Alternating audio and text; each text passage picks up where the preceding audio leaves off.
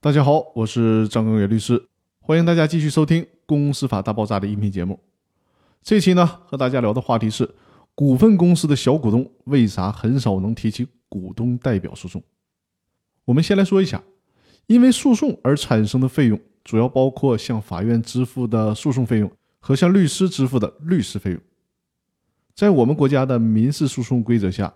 败诉方仅承担法院收取的诉讼费用。而律师费用需要由当事人各自来承担，即便胜诉了，败诉方也是不需要承担胜诉方的律师费用的。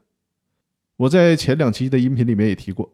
由于股东代表诉讼的复杂性，通常律师费用是较高的，而且呢，因为是股东先行垫付这些费用，胜诉之后才能向公司索要律师费，所以说呢，通常采取风险代理的方式，这既解决了股东不用垫付太多费用的问题，也可以让律师愿意来接。股东代表诉讼这类的案件，但是有一个问题出现了。我在上期的音频当中提到，最高法院通过大数据来分析，发现股份公司当中很少启用股东代表诉讼，尤其是上市公司，都是小股民，大家凑在一起想代替公司起诉，维护上市公司的利益，所以说呢，往往是一些股东集体进行起诉。但是你知道吗？这种情况下，律师是无法采取风险代理收费的。因为根据《律师收费管理办法》第十二条的规定，禁止刑事诉讼案件、行政诉讼案件、国家赔偿案件以及群体性的诉讼案件实行风险代理收费，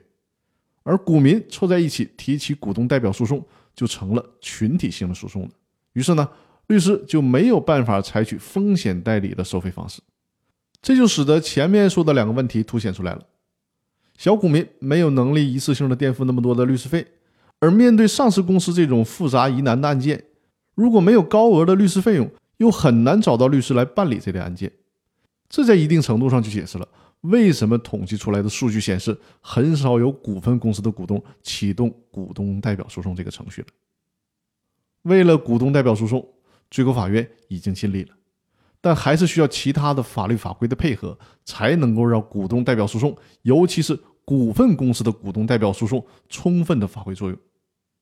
那对于这一点，我们唯有期待了。那好，我们这一期的音频先分享到这里，更多内容我们下期继续，谢谢大家。